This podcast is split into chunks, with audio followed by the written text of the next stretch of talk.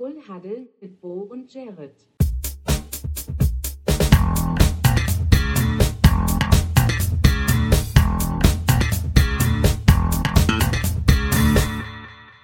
Full Huddle mit Bo und Jared. Moin, gute liebe Welt. Äh, herzlich willkommen zu Full Huddle, dem Sportcast auf Spotify oder anderen Plattformen, wo auch immer ihr es gerade hören mag. Bei mir sitzt mein guter Kollege Jared, den ich herzlich begrüße mit einem Full Huddle. Da bin ich wieder. Steige ich wieder ein mit dem Full Huddle, mit dem klassischen. Genau. Wie eh und je. Jetzt ist ja wieder, wir haben ja wieder zwei Wochen hinter uns, Jared. Äh, wie ist es dir eigentlich in den letzten Wochen gegangen? Was ist so passiert? Wie war dein Wochenende? Erzähl doch mal ein bisschen von dir. Aber es war einiges, es war einiges los. Also erstmal natürlich für diesen Podcast auch sehr wichtig der NFL Draft. Privat, von der privaten Seite her, also den Draft natürlich äh, haben wir so ein bisschen verfolgt. Ich und ein Kumpel von mir, beide Vikings-Fans. Leider haben wir es nicht geschafft, nur einen einzigen Vikings-Pick zu sehen, da die sich ja in der ersten Runde bedient haben, in der es für uns beide nicht möglich war, so lange wach zu bleiben, zwecks Arbeit am nächsten Tag. Ja, und beziehungsweise von mir, ja. Wenn man um, ja, wenn man um vier aufsteht, dann ist es halt immer hart, wenn das dann um zwei erst anfängt. da hast du mir gedacht, gedacht, das musste ich mir jetzt nicht antun. Aber Runde zwei bis vier war das, glaube ich, habe ich mir äh, angesehen. Und ja, da hat leider, haben leider die Vikings so oft zurückgetradet, dass da nichts zu holen war. Ja. Also du hast Äh, tatsächlich auch ein bisschen was von dieser Draft Show auch so ein bisschen live geguckt. Ja, ich habe was von der Drive schon ein bisschen live geguckt, Ja. ja. Also Ja, ich habe mir, ich hab mir nur, so, ein- nur so ein paar Highlight-Reels auf, auf Twitter und äh, YouTube angeguckt. Ähm, Ja. Ist ja immer ein Mordsprogramm, was sie dafür auffahren. Total. Ähm, also dieses ja. Jahr in Kansas City, auch da temp scheinbar Temperaturen jenseits von äh, Gut und Böse. Also es sah sehr heiß da aus. Hm. Dementsprechend natürlich auch sehr, ähm, ja, sehr schön da draußen, äh, die Leute alle zu sehen, wie sie da in der Hitze stehen und da das, das, äh, das äh, NFL Network Live Gedöns da mit ertragen. Waren ja wahrscheinlich Ja. auch ziemlich viele Side-Acts und so, das hat man da jetzt so gar nicht gesehen. Also wenn man jetzt NFL Network geguckt hat, dann hat man tatsächlich meistens nur die äh, drei, vier, fünf Moderatorinnen gesehen, die dann halt äh, vor der Bühne ihre eigene Kabine hatten und im Hintergrund hat man so gesehen, dass da einiges an Show war und so Ja, genau. leider nichts direkt davon. Also in dem Fall ähm, weiß ich jetzt nicht, ob da irgendwie Snoop Dogg da war und welches Outfit der anhatte. Kann ich leider keine Informationen zu geben diesmal. Kein Outfit-Rating heute. Ob der dann da überhaupt da war, weiß ich nicht mal. Also Ja. kein Ja, Outfit-Rating diesmal. Vielleicht später, kommen wir nochmal zu. Vielleicht später, genau. Ja. Und ansonsten, ja, ist an der Hamburger Hafengeburtstag. Ja, herrlich. Das war. Ich habe äh, ich hab mich, mich piercen lassen am. Ohr. ja, da habe ich ergänzt ein bisschen. Und ansonsten ähm, waren das eigentlich schon die großen Sachen. Ich muss mal in meinen Kalender gucken. Und, wie sieht es bei dir aus? Ja, also ich finde, für zwei Wochen war das schon eine ganze Menge. Ähm, Ich war in Köln beim Umzug helfen. Ich war das erste Mal in Köln. Äh, habe von der Stadt allerdings jetzt auch nicht so unglaublich viel Erste mitbekommen. Mal in Köln. Ja, ich habe es vorher noch, noch nie nach Köln geschafft. Wow, Ähm, okay, okay. Und hat's dir gefallen? Ja, also Kölsche. ist irgendwie schnell erzählt, aber auf eine, auf eine sympathisch kompakte Art. Also Köln ist ja in der Hinsicht ein bisschen anders als andere Großstädte. Ich habe das Gefühl, bei anderen Großstädten, da hast du so mehr Sightseeing Points in dem Sinne. Ich meine, in Mhm. Köln hast du halt das Rheinufer und dann hast du da den Dom und dann ist so von der Ecke, glaube ich, auch fertig erzählt. Und die Leute leben einfach mehr. Das ist, glaube ich, so ein bisschen mein Eindruck von der Stadt, dass ähm, einfach auf die Straßen ein bisschen belebter wirken, ähm, weil sich das auf die ganze Stadt verteilt und nicht jetzt, wie es jetzt in Hamburg, äh, weiß nicht, Frankfurt oder München ist, wo du halt dann so Viertel hast, wo Leute hingehen, sondern es passiert halt wirklich, ich weiß nicht, da wo die Leute halt auch wohnen.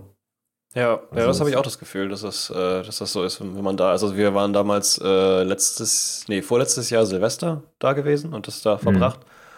Und das ist interessant. Und weißt du, was der verrückteste Fakt eigentlich ist über Köln, was ich nicht wusste?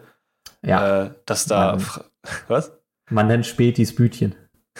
Ja, ja, okay, das wusste ich nicht. also aber Nein. auch nicht der verrückteste Fakt. Der verrückteste Fakt ist, dass da äh, Kanarienvögel frei leben. Echt?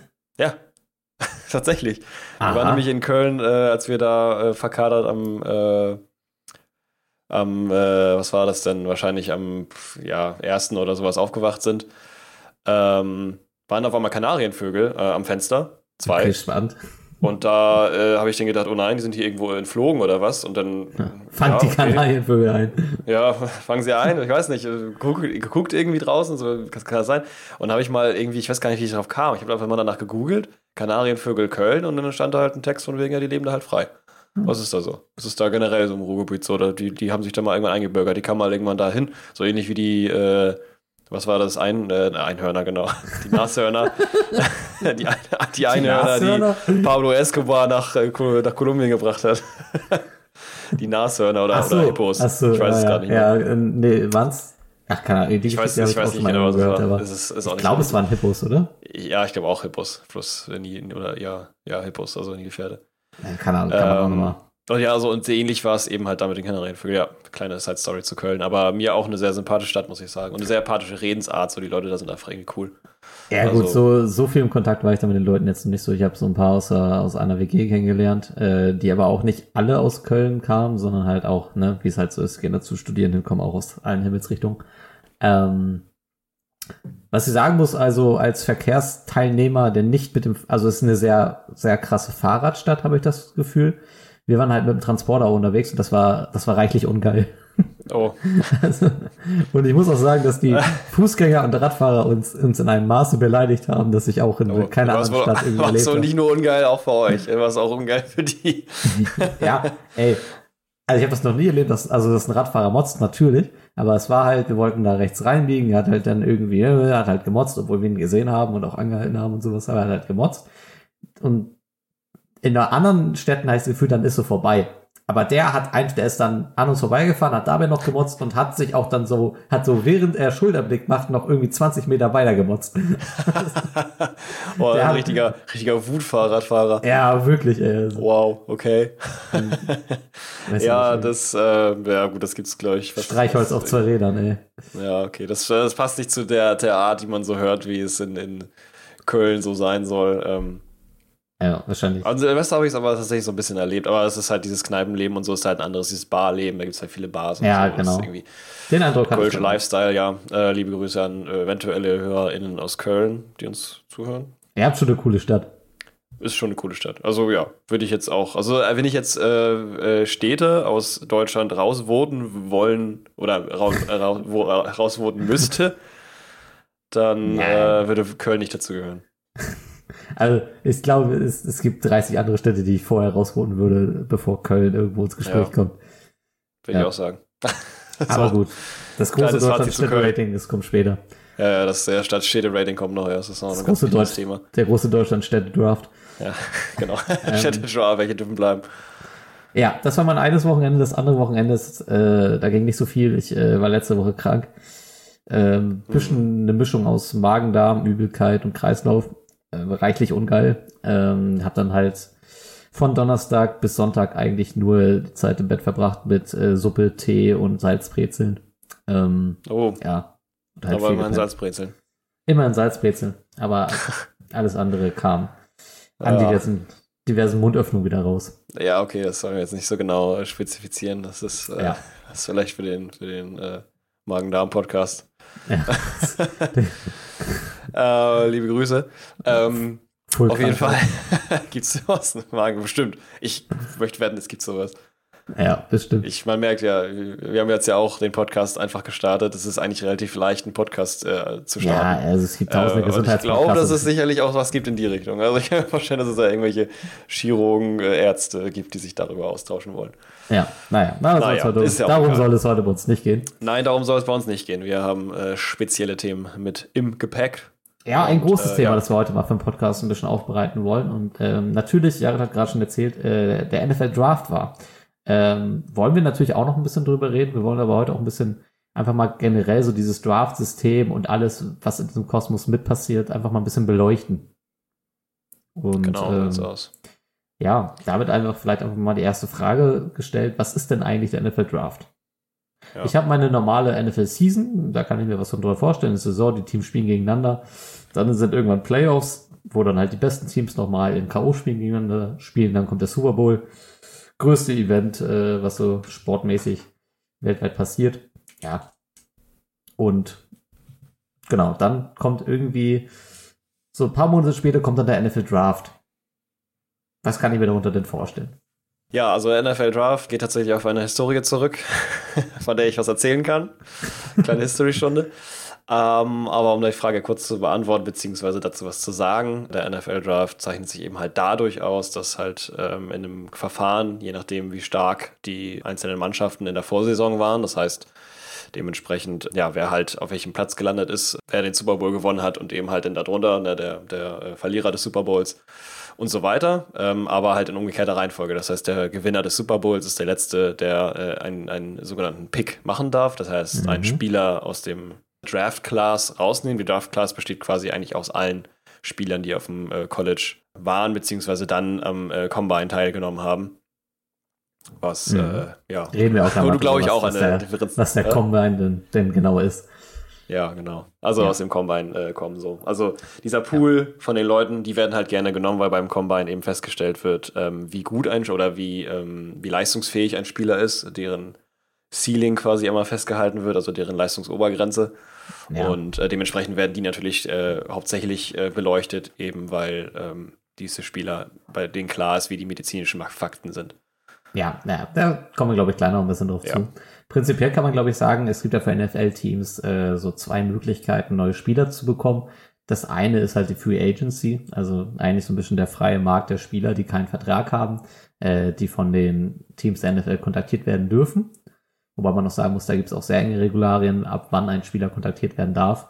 Ähm, weil bei genau. auslaufenden Verträgen ja. ist es halt so, dass du den Spieler vorher nicht kontaktieren darfst. Das war auch ähm, dieses Jahr Thema, weil ja tatsächlich die Dolphins auch eine Strafe bekommen haben dafür, dass sie vorzeitig Tom Brady kontaktieren wollten. Ähm, und da, glaube ich, einen Pick abgeben mussten.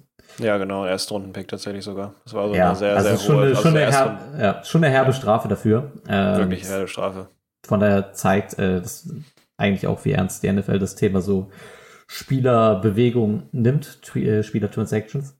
Ja. Und äh, die andere Möglichkeit ist halt, wenn du auf dem Free Agency Markt jetzt halt keinen hast, ist halt der jährliche Draft, wo du halt junge Spieler hochziehst in die NFL und äh, deinem Team hinzufügst. So. Da muss man natürlich mal ein bisschen ausholen, weil was heißt in dem Sinne hochziehen? Wir haben ja gerade gesagt, es gibt College-Mannschaften und dieses Draft-System funktioniert ja eigentlich nur, weil der gesamte amerikanische Markt so funktioniert, dass äh, Spieler, die halt ähm, weiß nicht, normal zur Schule gehen, dort sich in Sportmannschaften hervortun, Einladungen zu Sportcolleges bekommen und da dann halt ihre jungen Erwachsenen-Ausbildung bekommen. Halt mit dem Fokus dann auf die jeweilige Sportgruppe. Ähm, Draft ist ja auch was es in eigentlich allen großen US-Sports gibt. Also ob jetzt Basketball, äh, Baseball oder ich glaube, Eishockey hat auch Draft, oder? Ja, es gibt auch den, ja. der nennt sich den Entry Draft, wieso auch immer. Das, äh, ja, heißt halt da ein bisschen Aber anders. es heißt trotzdem Draft, es ist ein Draft-System. Ja, genau. Ähm, also es funktioniert halt eigentlich im gesamten US-Sport, weil halt junge Menschen auf dem College darin gefördert werden, in dem Sport, den sie, in dem sie eben gut performen. Und genau. ähm, wenn sich dann in College-Mannschaften hervortun, gibt es ihnen die Möglichkeit, äh, sich auf den NFL-Draft, ich weiß nicht, ob sie sich bewerben oder einfach ausgewählt werden. Ich glaube, stellen, also sie müssen sich selbst zur Verfügung stellen irgendwie, ne? So? Ja, also ich äh, denke, das hat was mit den Coaches zu tun und so ein bisschen den, den ja. wie, wie breit sie sind, weil das, ähm, ja, also das genau. Problem, was man haben kann, wenn man zu früh dahin geht, ist halt, äh, dass man bei dem Combine eben schlecht abschneidet, ähm, aufgrund der eigenen Körpergröße oder halt eben der, der Fähigkeiten zu dem Zeitpunkt. Ja, das ist, glaube ich, einfach so eine Gesamtanalyse, wie weit äh, sehen die Coaches dich, wie weit sehen dich genau. vielleicht irgendwelche Scouts und dann. Genau, so ein Querschnitt halt, raus und dann, ja. glaube ich, kannst du dann da eben hingehen. Ja, das, und dich anmelden. das ist halt dementsprechend auch wichtig, weil damit auch eigentlich schon eine große Facette im Draft sichtbar wird, nämlich dass es auch große Altersunterschiede gibt. Also es ist jetzt auch nicht selten, dass Leute erst mit 24, 25 am Draft teilnehmen und dann gepickt werden. Ja. Ähm, zeitgleich tummeln sich da natürlich auch 19-, 20-Jährige rum, ne? Mhm. Also. Ja, man jetzt, jetzt gerade gesehen, was, was die, ja. was die äh, Quarterback-Class anging. Da waren jetzt, war jetzt ja auch äh, ein, äh, einer dabei, der jetzt gerade erst 21 war und gerade erst äh, eine Saison gespielt hatte. Ja, genau. Ähm, jetzt muss ich gerade überlegen, wer das war, aber gut, egal. Auf jeden Fall, das war auch einer von, von den Prospects gewesen. Was ist Stroud? Ist der nicht so jung? Äh, ja, der, ja, nee, ich, äh, nicht, nicht, nicht Stroud. Ähm, aber auf jeden so. Fall ist er schon, ist er schon eine, eine, Doch, war doch Stroud, der ist 21. Ist Stroud? Ah, okay, 2001 geboren, ja. Ah, okay, sehr gut. Gute Recherche. Ähm, auf jeden Fall gibt es da eben sehr junge Spieler, gibt aber auch Spieler, die sind ein bisschen älter und da ist halt immer die Frage, wenn sie alt sind, ähm, da ist, wird es auch gerne mal als, also beides wird als negativ ausgelegt, ähm, wobei natürlich nachher im Endeffekt äh, das keine Aussagekraft hat, wie exklusiv die Spieler jetzt in der NFL sind. Ähm, das ja, das muss man halt ganz klar ähm, beobachten. Ne? Also, genau. ähm, wenn du dann, also du sammelst dann ja diese ganzen Leute, die sagen, sie sind jetzt für den NFL-Draft bereit, dann hast du einen großen Spielerpool erstmal. So, und jetzt ist es ja nicht so, dass jedes Team einen Pick bekommt, sondern äh, jedes Team bekommt eine Anzahl von, wir haben sieben gerade, ne? Sieben Runden haben wir gerade. Ja, sieben Runden, ja, das sind sieben. Genau. Also tatsächlich sieben Picks pro Team, was dann natürlich auch eine Gesamtanzahl von 252, wie viel waren es? Achso, 200. Das ist jetzt natürlich Quick Maps, wo man das einmal hier. Äh. 32 mal 7. Ja, Kopfenrechnen. Äh, kommt, ja. kommt dann in der Oberstufe drin. ich hab da keine Ahnung. Nee, da habe ich, da hab ich äh, spontan gefehlt, als das dran war. Kreide holen. Nee, 224 sind es genau. Dafür habe ich Taschenrechner. Aber gerade nicht hier. Ja, also 224 Picks insgesamt, was eine ganze mhm. Menge ist. Ich meine, 224 Spieler kommen somit irgendwo auch wieder in die NFL hoch. Und das natürlich auch jedes Jahr. Also es ist eigentlich so, für den Profisport im US-Bereich ist es halt eigentlich so die Frischblut auf, ne, die Blutauffrischung, die jedes Jahr naja, da, da stattfindet. Wobei, was man nicht vergessen darf, es gibt auch die äh, undrafted Free Agents. Also es gibt auch äh, undrafted Ja gut, es können, können auch mehr sein. Also das ist sogar teilweise pro Team einige. Also die Baltimore Ravens zum Beispiel, die haben 21 Spieler danach noch gesigned von denen, von denen Echt, waren das so viele? Ach, krass. Einige, einige, ja, ja. Also die Vikings okay. waren da auch nicht schlecht, die haben auch 19, glaube ich, genommen, aber als ich die Liste durchgegangen bin von den undrafted Free Agents, wo sich halt die Leute viel versprechen von, ja. Puh, also da ja, haben manche haben eingenommen und manche haben, wie gesagt, 21. Ich glaube, das ist das Höchste. Krass. Bei den ja, äh, Ravens, okay. glaube ich. Also, dass es so viele waren, hatte ich jetzt auch nicht auf dem Zettel. Aber ja, kann man sich natürlich auch ein bisschen dann böse gesagt Haupt... wie den, wie den Grabbeltisch vorstellen, wo dann ja. halt Leute übrig bleiben, die nicht gepickt werden. Ja, Was da kommt es dann auch so ein bisschen drauf an, ja. wie gut die, die Connection so von dem Team zu der Person sind und sowas. Da wird natürlich viel so.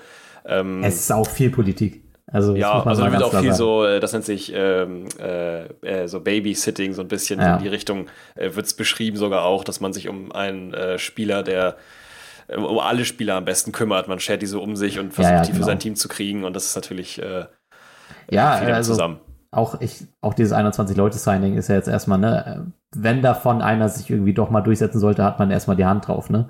Also aus dem, dem Aspekt kann ich das voll nachvollziehen, dass man dann sagt, okay, dann holen wir jetzt den nochmal. Weil fairerweise muss man auch sagen, so eine NFL Draft Pick ist auch jedes Mal eigentlich so eine Art Lotterie los. Also gerade in den späteren Runden, wo natürlich wir jetzt erstmal von ausgehen, dass die NFL-Teams ihre, ihre Scoutings äh, so gut machen, dass auch in den späteren Runden relativ sicher ist, wie man pickt. Ähm, aber ich sag mal so, jetzt auch für den Casual-Fan, so ich sag mal so ab Runde 2, 3, bis weißt du eigentlich auch nicht mehr, wer da jetzt vom Tisch geht. Also kann man ja. sich drinnen verlieren. Aber ich muss auch ganz ehrlich sagen, so ich habe dann nach, also Runde 1 habe ich mich ein bisschen mehr mit beschäftigt, Runde 2 auch noch, ab Runde 3 dann aber auch irgendwie, okay, als ich ja auf so. Teams, also ich Teams meine, geguckt, so die Ja, also man muss das also äh, Respekt an die Leute, die sich da ähm, die ganzen Tapes und dementsprechend auch die ein, eigene Meinung. Das ist halt besonders wichtig bei sowas, die eigene Meinung dazu bilden, ja. wie jetzt nun ein Spieler ähm, abschneidet oder wie nicht. Ja. Ähm, ist, ist, ist eine harte Arbeit, macht sicherlich auch Spaß, lohnt sich dann nachher. Ähm, im, also Bezug auf Mock-Drafts zum Beispiel kann man das dann so ein bisschen ausleben. Allerdings äh, hat das meistens immer äh, wenig, ja, wenig, wenig direkten, direkten Vergleich zu der Realität, in der die sich nachher wiederfinden. Von daher ähm, ja. bin ich da auch eher so, dass ich sage, okay, ich ähm, gucke mir das an, würde dann auch, ähm, verfolge dann auch so ein bisschen die äh, College, äh, ähm, äh, College-Liga, ja. um eben zu sehen, wer zeichnet sich so ein bisschen ab und dann von da aus eben drüber zu schließen, okay, welche Spieler sind nun gut und welche Namen ich dann wiederfinden, wiederfinde auf dem, äh, auf dem, auf den Top, bei den Top Prospects, da gucke ich dann mal genauer hin, aber ansonsten äh, also bei 32 in der nächsten Runde werden es dann ja, sind es dann ja 64, ich kann doch ein bisschen Kopf rechnen äh, 64 Spieler im Kopf zu haben, was die können, wie die heißen, ja, dann bist du, äh, das ist Dann bist du schon, also, Runde 3 bist du schon bei 100 Spielern. Ja, ja nicht umsonst gibt es da Leute, die extra für angestellt werden, das das ganze Jahr über zu machen. Also, äh, ja, das ist ja eine andere Nummer, da sage ich ja, ne? Also die Leute, die ja. dafür angestellt sind, erwarte ich dann halt auch, dass sie sich dann halt das ganze Jahr dann halt ja, äh, mit College Football beschäftigen und dann auch. Erwarten die Teams auch. Ja, ja, klar. Genau. Ähm, um nochmal ein bisschen auszuholen wenn wir diesen Pool an Spielern haben, dann findet ja dieser NFL Combine statt. Beziehungsweise, der heißt ja eigentlich sogar NFL Scouting Combine, ne? Mhm. Und ähm, ist tatsächlich ein relativ großes Event. so für, für das, für die NFL einfach. Ähm, ich habe immer das Gefühl, es ist so ein bisschen Weißt du, das ist wie so ein Autotreffen, habe ich irgendwie immer das Gefühl, so ist das so ein bisschen. Ja, also, ist, ja das ist, glaube ich, wirklich so. Also es gibt, ja, wobei es gibt noch richtige Autotreffen, die kommen dann später, glaube ich, nach den, nach den Combines, aber ja. Ich, ja, stimmt schon auch. Aber ja, ja, so, also, alle, alle bringen da ihre Babys ran und, und, mhm. stellen, und, und, und, zeigen mal, wie viel PS ist denn da jetzt unter der Haube. Ja, genau. Es ist, vom Gefühl ist es halt auch alles eher so ein bisschen lockerer. Ähm, man kann das irgendwo auch ein bisschen Bundesjugendspiele nennen, weil die Leute spielen, also die treten das hast halt. du mal eingangs gemacht, ich glaube Folge, ja. Folge, ah, Folge 1 oder Folge 2 hast du gesagt, Bundesjugendspiele sind durch. Ja, ja, genau. Zu dem Thema, nämlich damit war nämlich der Combine gemeint. Ja. Äh, ja, es ist eigentlich nichts anderes, ja. Also. Irgendwo ist er das, ne? Also man hat halt Doch. Le sehr Leichtathletik-typische Disziplinen, in denen Leute antreten, um ein bisschen, ne, ein bisschen. PS zu zeigen. um bei genau, Autotreffen zu bleiben. Und dann posen die halt da rum, flexen so ein bisschen. Ich denke mir immer, wie, also ich glaube, diese Combine findet hauptsächlich einfach statt, um, um Presse zu schreiben und die Öffentlichkeit irgendwie so ein bisschen auf, auf, die, auf die Saison vorzuhypen. Weil es macht für mich keinen Sinn, dass es diesen Combine anderweitig gibt. Weil, wie gesagt, Scouts sollten das ganze Jahr College Football irgendwie verfolgen und eigentlich wissen, wen sollte man nehmen ich glaube, dass wenn Scouts jetzt am Combine erst anfangen, sich irgendwie Notizen und ähnliche Sachen zu machen, dann machen sie den Job nicht richtig. Zeit vielleicht will ich aber auch nicht ausschließen, dass, dass der manchmal sehr ausschlaggebend sein kann für, für die Leute, die tatsächlich dann gepickt werden. Ja, also, aber ich kann dir tatsächlich sogar genau sagen, wenn jetzt nämlich der Punkt kommt, irgendwann, auf den ich die ganze Zeit schon warte, dass ich von der Historie des Drafts erzählen kann, dann kann ah, ich ja. genau sagen, wieso gibt es diesen Combine überhaupt. Ja, gut, dann stellen wir. Äh, der macht nämlich tatsächlich relativ viel Sinn. Vielleicht für die Scouts irgendwo nochmal ein ausschlaggebendes Gewichtchen auf der Waage liegt, aber ich glaube nicht, dass das. Weiß ich nicht. Ich stelle mir immer schwer vor, dass, dass da erst die Picks dann so gesammelt werden. Sollte eigentlich vorher schon irgendwo, zumindest grob, sollte das alles schon Stein gemeißelt sein, welche, welche Spieler man anfokussiert. 1934. 1934. Erzähl's ja, 1934. Also ja. seit 1920 gibt es die NFL, wobei man ja. da auch unterscheiden muss, wenn man jetzt in, in, in, der Historie redet über die NFL. Die NFL war wirklich nur die NFC, aber auch nur zu einem gewissen Teil. Ähm, das waren auch nicht immer alle, äh, alle 16 Teams. Das wurden dann irgendwann mal 16 Teams. Da, das hat sich dann so über die Jahre entwickelt. Auf jeden Fall hatte 1934 ähm, gab es schon das, das Waiver-System, also das, was du am Anfang gesprochen hast, die Free Agent Signings, die sehr wichtig waren. Das heißt, jedes, jedes Team konnte immer zu einem gewissen Zeitpunkt, äh, damals wahrscheinlich noch ein bisschen offener, ähm, die Free Agents sich holen, dementsprechend ihnen das Geld zahlen, was sie haben wollten. So, dann gab es aber ein Problem, mhm. weil die wohlhabenderen Franchises natürlich einen Vorteil haben. Da kann man jetzt sehen, zum Beispiel, oder beziehungsweise einen Bogen schlagen zu dem europäischen Sport. Bestes Thema eigentlich äh, Fußball. Mhm wo halt auch die, die Clubs, die natürlich mehr, wesentlich mehr Geld haben, auch wesentlich mehr Möglichkeiten haben, Spieler zu bezahlen, die viel Geld haben wollen. Und meistens sind die Spieler, die viel Geld haben wollen und es dann auch kriegen, ja eben sehr gute Spieler.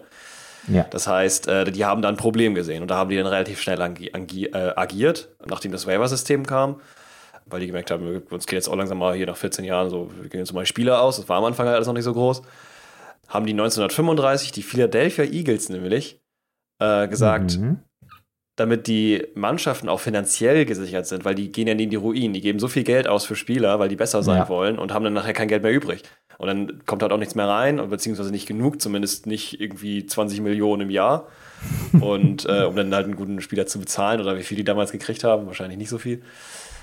Ähm, und ja, da haben die Philadelphia Eagles eben halt das Problem gesehen und gemeint, gut, ähm, wie wäre es denn, wenn wir aus den College-Mannschaften, die ja auch amateurhaft spielen, da gucken, ob die Spieler beziehungsweise die College-Studentinnen äh, oder Studentinnen in dem Fall, da brauche ich nicht gendern, ähm, mhm.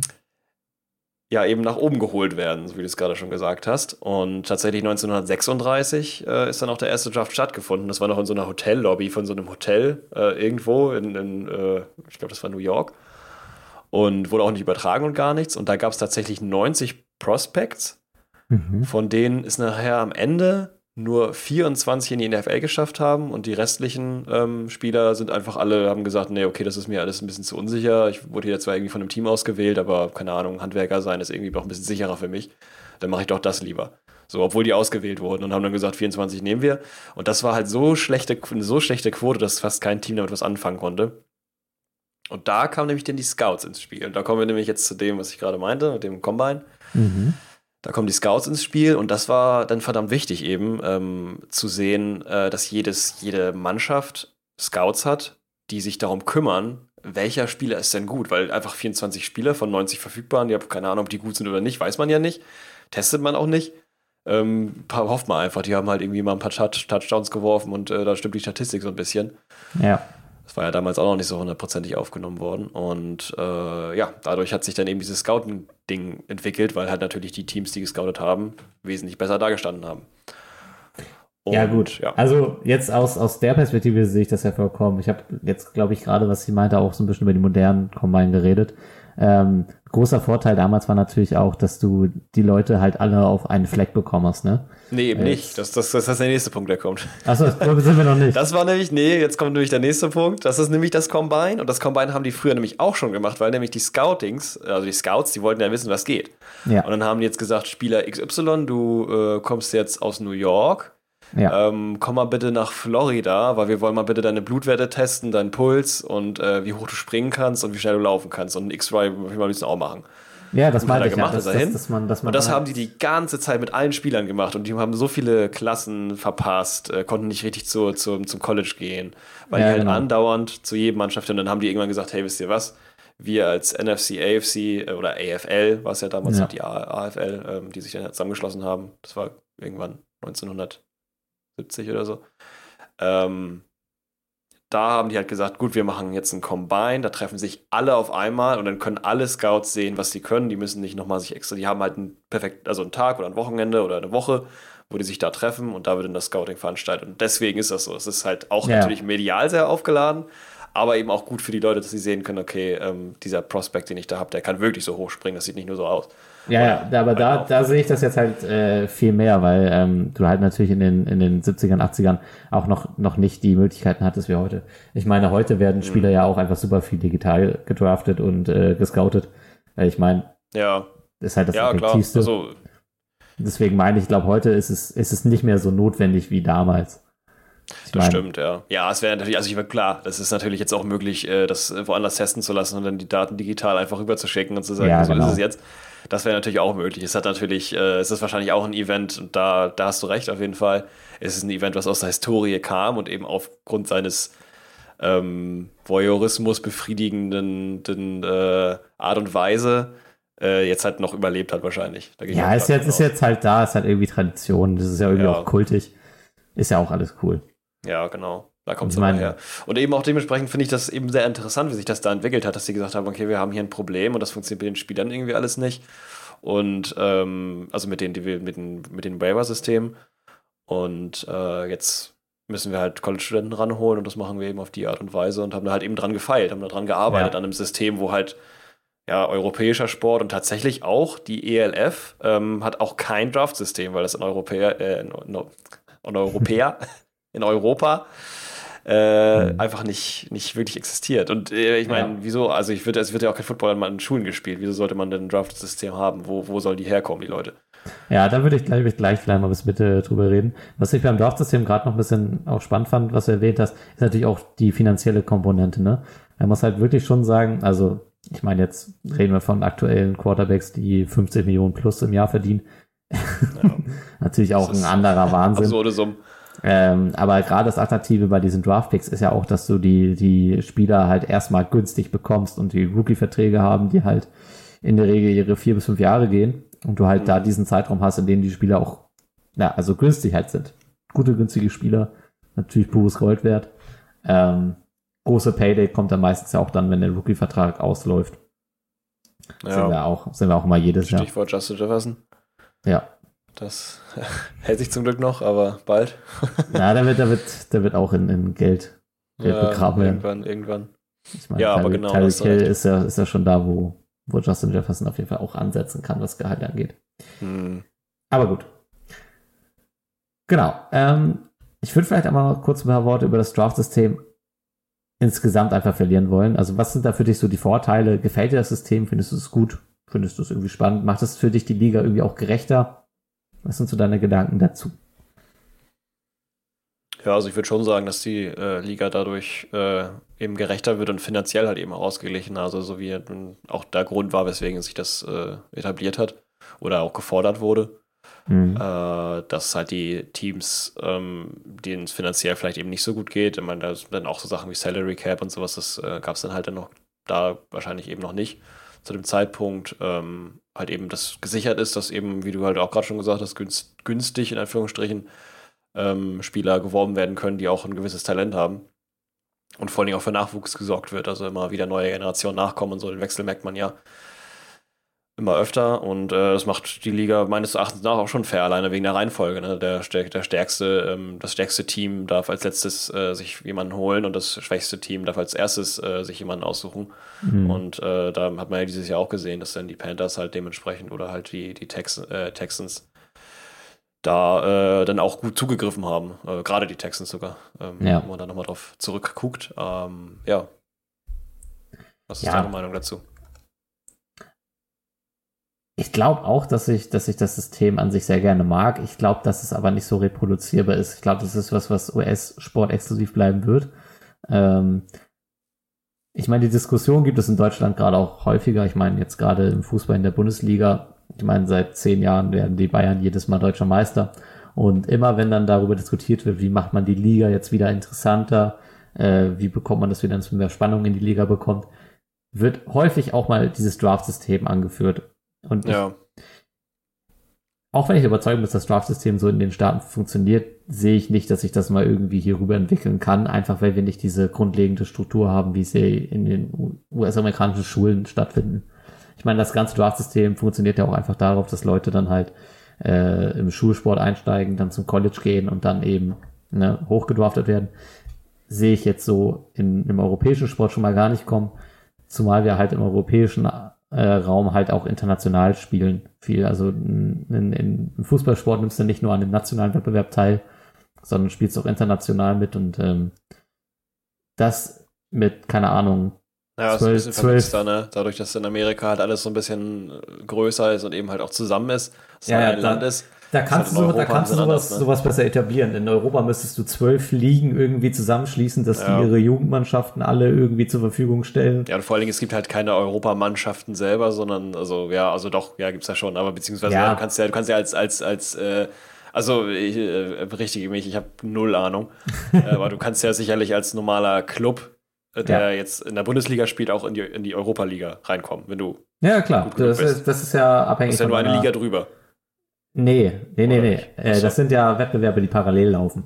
Ach so, also, ach so, du, spiel, ach so, okay. du spielst äh, Bundesliga dann deine Saison und mhm. je nach Saisonplatzierung, die ersten äh, drei Mannschaften qualifizieren, qualifizieren sich direkt für die Champions League Saison. Äh, der vierte ist ein Qualifikationsplatz, darunter ist die Europa League und äh, mittlerweile gibt es ja auch noch die Conference ah. League was ein dritter europäischer Wettbewerb ja, okay. ist. Das, das macht und allein die, schon dieses die Aufstiegssystem ja. schwierig zu sagen, wir nehmen jetzt einen Spieler, wen willst du, von ja. wo willst du draften? Dann musst du ja, aus, nee. aus, der, aus, der, B5 äh, aus, aus Heinfeld holen, der ja, das ist, das ist in der Europa League spielt oder wie. Das ist schon super also schwer also. und ähm, ich glaube, dass wir halt auch einfach also wir müssten ja so viele Vereine dann übergehen oder einstampfen, weil wir dann sagen, okay, es gibt mhm. dann jetzt diese diese, weiß ich nicht, 18 Teams in Deutschland, dabei bleibt es und die äh, ja. wechseln sich dann irgendwie ab mit, mit Draften und wenn die schlecht performen, dann dürfen sie halt nächste Season in der Liga bleiben. So funktioniert's ja. ja momentan nicht. Wenn du in der Bundesliga schlecht performst und letzter bist, steigst du ab. Und dann mhm. kommt aus der zweiten Liga dann halt der Erstplatzierte und der Zweitplatzierte steigen dann mit hoch und haben dann die Chance, sich in der Bundesliga ja. zu zeigen. Also es ist ein viel zu etabliertes System und es ist auch okay. dadurch, dass wir halt diesen internationalen Sport haben, der sich ja. jetzt auch global stärker vermarktet. Also mittlerweile ist auch nicht mehr ausgeschlossen, dass mal so ein Champions League-Finale in den Staaten stattfindet. Ähm, wow. Naja, ja. okay, es geht halt in beide Richtungen scheinbar, ne? Also ja, das, das, Champions League nach Amerika, die NFL nach Deutschland. Ja, es wird einfach insgesamt globaler. Und ja. man muss ja fairerweise auch sagen, dass das äh, Fußball jetzt auch in den Staaten langsam aber stetig wächst. Hm. Und ähm, okay ist zwar nicht in den Sphären, wo jetzt irgendwie Football, Basketball oder Baseball fungieren, aber es kommt mehr, es wird irgendwie interessanter und ähm, Ja, es ist halt auch eine andere Art von, also es Ja, ist und vielleicht, die- vielleicht nicht das eine ist besser, das Draft-System ist besser als das andere System, aber das andere, also das Ja. andere System ist halt diverser, größer, äh, macht Ja. mehr möglich, sage ich mal. Ja, und fairerweise ist ja auch die nächste Fußball-WM auch zu den Teilen dann in den Staaten. Äh, Ich glaube aber auch zusammen mit Mexiko und Kanada, war das so? Fußball. Fragst du den Falschen. Ja. Ähm, auf jeden Fall. In die Richtung habe ich nicht recherchiert. Ja, genau. Also USA, Mexiko und Kanada haben die WM 2026 und ich denke mal, das wird auch nochmal mehr Bewegung in das Thema reinbringen. Ähm, was Ja, das ist natürlich für die auch einen Markt zu holen, ne? Also bei denen gibt's, also also es geht ja meistens nicht nur bei denen, sondern, also nicht nur in Amerika, Ja, sondern es geht ja generell darum, auch einen Markt zu erreichen und da ein Potenzial Ja. an äh, Moneten zu sehen. Ja, Das funktioniert natürlich da auch gut. Und das ist natürlich auch was, was, äh, ja, was äh, die Welt auch begeistert. Also es geht natürlich dann auch nicht nur um Geld, sondern auch äh, sicherlich um die Begeisterung der Fans. ja, absolut. Nachher im Endeffekt und das natürlich ein bisschen rüberzubringen. Es äh, macht der NFL ja auch Spaß, das nach Deutschland zu bringen und da zu erleben und dann andersrum, wieso den Fußball nicht in, auch in Amerika, Mexiko da, ähm, Ja. dass das Ganze ein bisschen globaler wird. Genau. Haben wir ja jetzt, glaube ich, im Basketball auch schon gesehen, dass jetzt auch Spiele in Mexiko, äh, Kanada mal stattfinden. Also auch da. Mhm. Ja, Schwappt halt alles so ein bisschen sprengt. Genau. Ja, interessant. Ja, aber wie gesagt, ich glaube nicht, dass das System irgendwie realistisch ist, äh, in Europa umzusetzen. Ähm, trotzdem Mhm. bin ich der Meinung, dass es ein gutes System ist und ich glaube, dass man, wenn man dann halt die NFL in ihrer Breite einmal aufschlägt und ähm, dann sieht man auch, dass, dass wir eigentlich schon jedes Jahr neue Mannschaften haben, die auch durch den Draft gestärkt ähm, ne, wieder an Stärke dazu gelangen. Und ähm, so wie das momentan abläuft, hast du halt auch einen permanenten Rebuild. Eigentlich es sind sehr dynamische Teams. Ähm, Mannschaften, die sich auch mal bewusst irgendwie ein, zwei Seasons so ein bisschen zurückhalten, um dann vielleicht auch Draftpicks zu sammeln und dann nochmal mit ein bisschen, nennen wir jetzt mal Muni- Munition dann in ein neues Jahr zu starten. Wo wir auch fairerweise sagen müssen, das ist, glaube ich, mein Lieblingsaspekt von, von dem, von dem NFL Draft, dass es ja eigentlich eine Art, es ist ja schon eine Ressource, auf die man zurückgreift, weil diese Picks, die kannst du ja auch in, in Trades umwandeln, du kannst Mhm. äh, die so ein bisschen flexibel nutzen. Das ist nicht einfach, dass du dass du darauf festsitzt, sondern du kannst halt die auch als, ja eben, wie gesagt, als, als Handelsgut kannst du die benutzen, um an andere Spieler zu kommen. Und ich finde, Genau. da wird das, da wird das System halt ziemlich interessant. Da wird das System ja, also da bin ich jetzt auch Ja. tatsächlich dieses Jahr erst richtig reingegangen, als ich mir das auch eben angeguckt habe und vor allen Dingen auch die Vikings, wieso die halt so oft zurückgetradet haben. Ja, Aber das ist halt sobald eine Mannschaft und meistens ähm, sagen die ja, was sie vorhaben äh, in dieser Saison oder in der nächsten Zeit, ob sie jetzt sich im Rebuild befinden oder tatsächlich versuchen, einen Super Bowl Run äh, hinzukriegen. Sagen die Ja. meistens nicht, aber Fans, die wissen das denn. In dem Fall bei den Vikings ist es jetzt so, dass sie dieses Jahr ähm, eigentlich noch gesagt haben, sie sind jetzt noch im Rebuild, also dieses Jahr ist jetzt noch kein Super Bowl Run geplant. Und dementsprechend haben die halt f- gerne mal auch Picks äh, nach hinten geschoben, um zu sagen, okay, ähm, die Spieler, die wir jetzt äh, haben wollten, die sind nicht mehr da. Ähm, dafür wäre es aber für uns möglich, wenn wir jetzt nach hinten gehen, äh, Picks für nächstes Jahr mehr zu bekommen. Das heißt, dieses Genau. Jahr, wo wir nur fünf Picks hatten, ähm, können wir nächstes Jahr dann dafür dann äh, statt sieben eben acht oder neun haben. Und äh, da sind vielleicht eher Spieler dabei, die uns interessieren. Ja. Und äh, das fand ich auch. Also es, diese, diese Möglichkeit, das wurde mir jetzt erst dieses Jahr so richtig aktiv bewusst, äh, dass das ein extrem hohes Potenzial hat. Ja. Fairerweise muss man ja auch sagen, so ein Draftpick ist natürlich immer irgendwo ein Lotterielos. Ähm, ob die Spieler Ja. dann tatsächlich in der NFL auch so performen werden, wie man es erhofft, das ist halt natürlich nie klar. Zeitgleich hast du halt auch die Chance, dass halt irgendwie einer, der in der fünften oder sechsten Runde gedraftet wird, äh, viel besser ist als erwartet und du dann halt direkt äh, Leute hast, die in deiner, in deiner Startformation äh, aufploppen können. Ähm, ja, ich glaube, das ist das, was ich an, den, an dem Draft-System am meisten eigentlich mag, dass es nicht so statisch ist. Die Leute müssen irgendwie picken, sondern man kann die, die eben mit anderen Teams tauschen. Man kann auch mehrere für einen Draft-Pick hergeben. Ähm, ich meine, jetzt die Seahawks waren da großer Nutznießer davon, dass wir äh, Ja. Russell Wilson auch in Draft-Picks umgewandelt haben. Ähm, Das äh, hat einiges gebracht, das stimmt. Das haben wir Ja. da, da gesehen, wie man es eben richtig machen kann, wenn es gut funktioniert. Oder halt andersrum, wie man es auch eben nicht so gut machen kann, wie jetzt zum Beispiel bei den äh, äh, Rams war das, glaube ich, die halt äh, zweimal hintereinander gesagt haben in zwei verschiedenen Jahren, ja, wir opfern mal unseren Erstrunden-Pick äh, für einen Quarterback. Ähm, Ja. Dann nächstes Jahr wollten die einen anderen haben. Jetzt, jetzt haben sie halt Goff, äh, nee, jetzt haben wir halt äh, Stafford. Und, Ich ähm, weiß, ich weiß nicht, ob die Worte so ja. gefallen sind oder ob das einfach nur ein großes erst- Meme war, aber es gab immer das von dem, von dem Rams Manager, aber der immer gesagt hat, fuck those picks. Und dann halt Ja. auch gesagt hat, äh, ja, ich möchte jetzt die Spieler, von denen ich weiß, dass sie in der, in der NFL funktionieren und ich will keine Lotto Lotterielose haben. Naja, gut, also, das ist vielleicht auch eine nachvollziehbare Entscheidung. Ist das, ist das andere ähm, Extrem, ne? Also, ja, aber, aber wobei du da natürlich auch immer gerade in den Undrafted Free Agents und sowas, das ist noch viel, viel Potenzial mit drin. Also, man kann dann mhm. immer nicht genau sagen, ob jetzt, äh, es ist, also es gibt ja gute Beispiele, ähm, wenn man jetzt die, die Top-Prospects der letzten Jahre nimmt, Trevor Lawrence, ähm, ja, ich mag ihn kaum ja. erwähnen, weil ich genau weiß, dass wir da ein eigenes Thema mit haben. Baker Mayfield. äh, Baker also Mayfield. und ich haben da ein eigenes Thema mit. Michael ähm, Mayfield. Da haben wir schon drüber gesprochen. Da müssen wir nochmal äh, über das Quarterback-Karussell äh, auch nochmal sprechen. Das machen wir wahrscheinlich mal in einer eigenen Folge. Auf jeden Fall Baker Mayfield. Ähm, und äh, Tom Brady, der wieder darum das andere Ding ist, dass er halt ganz spät erst ähm, aus dem Draft geholt wurde, 199. Ja. Ähm, und die anderen halt in, in der ersten Runde. Und Trevor Lawrence, äh, verstehe mich nicht falsch, äh, ein super Spieler. Äh, jetzt, haben wir ja schon mal drüber gesprochen, ähm, am Anfang aber halt noch echt schwierig. Äh, Baker Mayfield genau das Gleiche. Ähm, da weiß man jetzt auch nicht, wo die Reise hingeht, aber jetzt auf jeden Fall am Anfang ging es erstmal ein bisschen bergab. Und ja. äh, das hat man halt auch nicht so erwartet. Und das weiß man halt eben einfach nicht. Deswegen ähm, es können halt die super krass gefeierten Picks von, von gestern, die ja Wasserholer von morgen sein. Also ja, wobei ähm, ich auch fairerweise sagen muss, also wir sind halt mit Scouting und allem sind wir auch so weit, dass die so die Erstrunden-Picks eigentlich selten richtig floppen. Es gibt sie naja, immer wieder. Ja. Naja, also, also es wurde auch ein Jalen Rager vor Justin Jefferson gepickt, weil jemand in Jalen Rager gesehen hat, boah, der ist total super, aber den Vikings ist er jetzt rausgeflogen, weil die, die haben sich ja. ihn geholt in der Hoffnung, es wird was, aber ne, nichts zu machen ja. mit dem Jungen. Passiert immer wieder. Aber wenn ich jetzt das auf passiert. die Nummer 1 Picks der letzten aber Jahre gucke, dann wenn haben du einen guten Scout hast. Dann haben wir einen Kyler Murray, einen Joe Burrow und Trevor Lawrence. Das sind natürlich jetzt alles irgendwie Jungs, die ne, gut funktionieren. Natürlich ja. flippt da auch mal so ein Baker Mayfield rum oder Jared Goff, der war auch mal, hm, der war 2016 ja. der, der erste Runden-Pick, äh, der Nummer 1-Pick. Ja, auf der anderen Seite auch Legenden der NFL, wie jetzt so ein Cam Newton, der war Nummer 1-Pick, ein Andrew Luck. Mhm. Ja. Russell Wilson, der war auch gut dabei. Ja, aber der war, glaube ich, kein Nummer, der war kein Nummer 1 Pick. Nee, das war kein Nummer 1 Pick, das stimmt. Das habe ich auch. Ich weiß jetzt nicht, wo ich glaub, der, der war sogar, der war sogar recht spät, oder? Ja, das ist einer der wenigen, stimmt. Das ist einer der, wenigen. War der derjenigen, wo man sagt, okay, der ist spät gepickt worden, auch irgendwie, keine Ahnung, irgendwas Runde 3 bis. Ich hatte Runde 5 jetzt im Kopf, muss aber nochmal ja, nachgucken. Ja, irgendwie sowas, ja. Also kannst du mal gucken, äh, gerne. Ah, nee, dritte Runde 2012. Ja, ja. meine ich doch irgendwie sowas.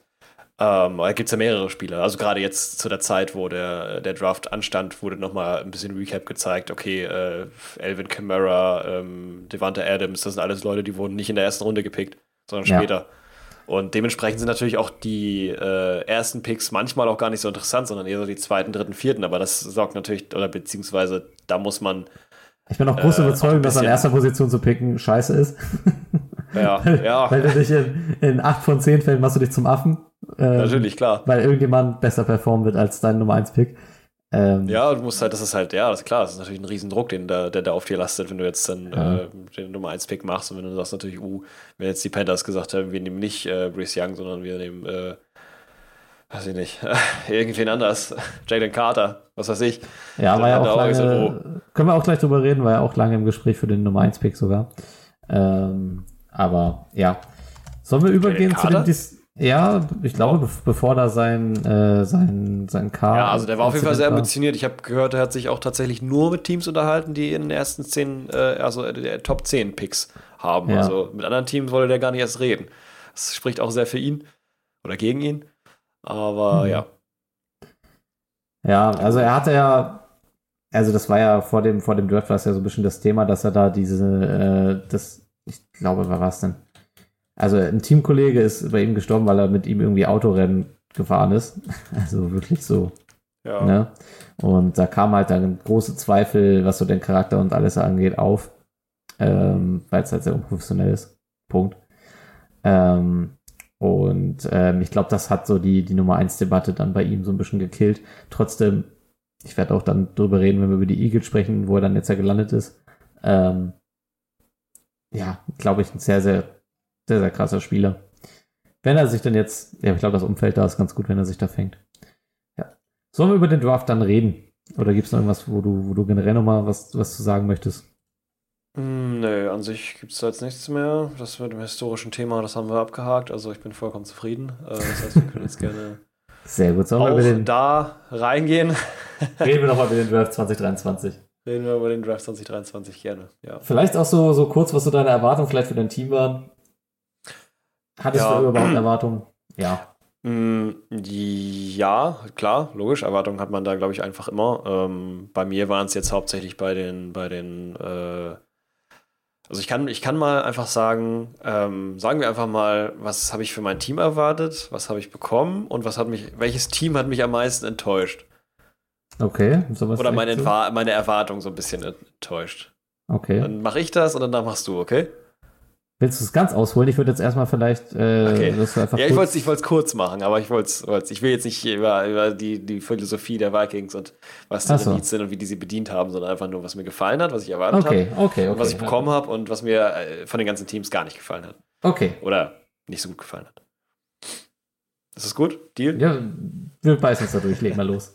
Wir beißen uns da durch. Okay, so schlimm wird es, glaube ich, nicht. Also, Vikings, Minnesota Vikings. Ähm, viel Unsicherheit. Ich habe tatsächlich, war auch durch die äh, Vikings-Bubble ziemlich hoch gepusht. Natürlich sind da noch Namen im Gespräch von äh, Zedarius Smith oder Cook, die getradet hätten werden können für Picks. Mhm. Was man sich erhofft hat, war Quarterback, Wide Receiver äh, und eigentlich alles, was sich so Cornerback natürlich ganz großes Need von fast allen Teams. Ja. Und äh, da hat sich natürlich jetzt im Endeffekt Jordan, Addison äh, ist der 23, äh, also der Pick aus der 23. Runde. Äh, ein, der 23. Pick ist er geworden, so, der 23. Pick, das waren die Vikings. Und äh, die haben sich Jordan Addison geholt, ein Receiver, ein guter Roadrunner, ein schneller Receiver, ein guter Receiver, interessanter Typ. Ähm, bin ich sehr zufrieden mit. Allerdings habe ich eher gedacht, dass sie sich mit den Cardinals einigen würden und würden dann halt eben, hätten den Drittrunden-Pick bekommen, den äh, dann nachher die Texans bekommen haben, um sich da ihren Defensive Lineman zu holen. Mhm. Ähm, und da habe ich dann mit gerechnet, dass sie sich dann halt äh, am Quarterback bedienen, ähm, was sie auch gemacht haben, später allerdings erst bei Jalen Hall, das ist äh, ganz spät erst gewesen, Naja. äh, irgendwo, irgendwo in den späten Hundertern. Ähm, von daher bin ich ein bisschen, also ja, ich bin ein bisschen enttäuscht, was meine äh, fiktive Wahrnehmung, also meine, meine Expectations waren viel zu hoch Okay. äh, an den Vikings äh, Draft. Deswegen bin ich jetzt nicht so ganz enttäuscht. Ich finde es aber interessant, was sie gemacht haben und halt auch sehr interessant, dass sie über die Free Agency diesen Cornerback äh, Need Ja. quasi schon bedeckt haben. Das fand ich sehr gut, dass sie da Veteranspieler genommen haben, die auf die Position kommen und jetzt halt so im Draft vorgegangen sind, dass sie sagen, okay, nächstes Jahr äh, haben wir dann ein paar mehr Picks vielleicht. Ähm, oder zumindest, ich glaube, ein oder zwei Picks haben die sich da rausgeschlagen. Und ansonsten haben wir halt viele undrafted Free Agents, ähm, 19 waren es, wie gesagt, ähm, die, von dem einer auch ein richtiges Gehalt und einen Signing-Bonus bekommen hat, weil die den so gern haben wollten. Also haben die da noch was im Petto. Also die Scoutings ähm, bei denen waren scheinbar sehr interessant. Von daher Mhm. bin ich begeistert, sehr gut. Ähm, enttäuscht bin ich eigentlich, wobei, ja. Ja, bin ich, ja, ja.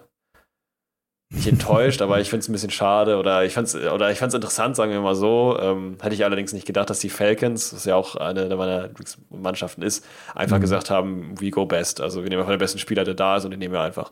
Ob es jetzt passt oder nicht. Im Endeffekt haben die jetzt jemanden, wo es gut passt. Die haben Patterson, alten Running Back, ähm, Ja, der auch gute Zeit hinter sich hat. Algayer, würde ich, würde ich gleich auch noch ein bisschen drüber sprechen, weil äh. Seahawks sind, sind auch so ein bisschen in die Kategorie reingefallen. Wir, wir nehmen das, was sich anbietet. Wo ich, Ja. aber, wo ich aber eigentlich auch ein großer Fan von bin. Ich meine, du hast ja, du hast ja zwei Möglichkeiten. Und ähm, viele Mock-Drafts funktionieren ja so, die Leute gucken sich die Teams an und schauen so auf die Needs, ne? Also wo sind Schwachstellen, wie kann ich die ausgleichen?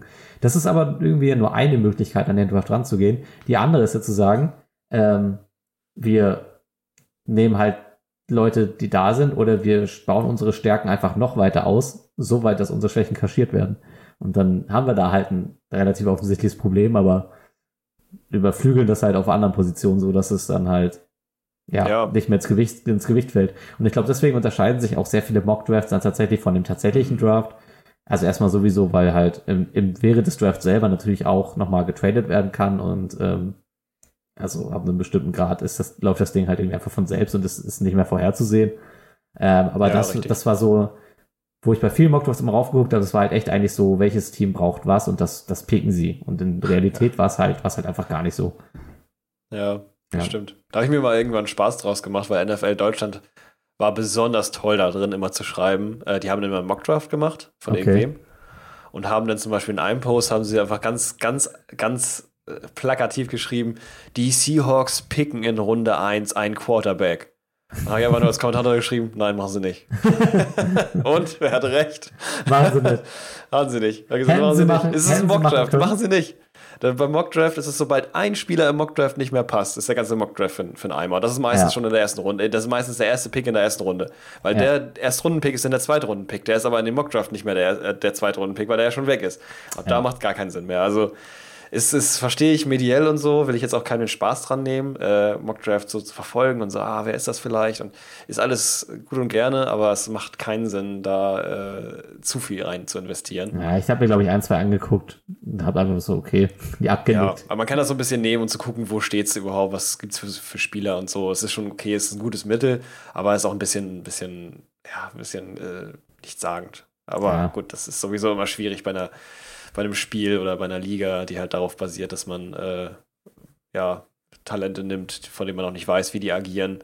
Ja. Ähm, ja, man handelt da einfach mit. Das ist es mit, mit vielen Fragezeichen. Hm.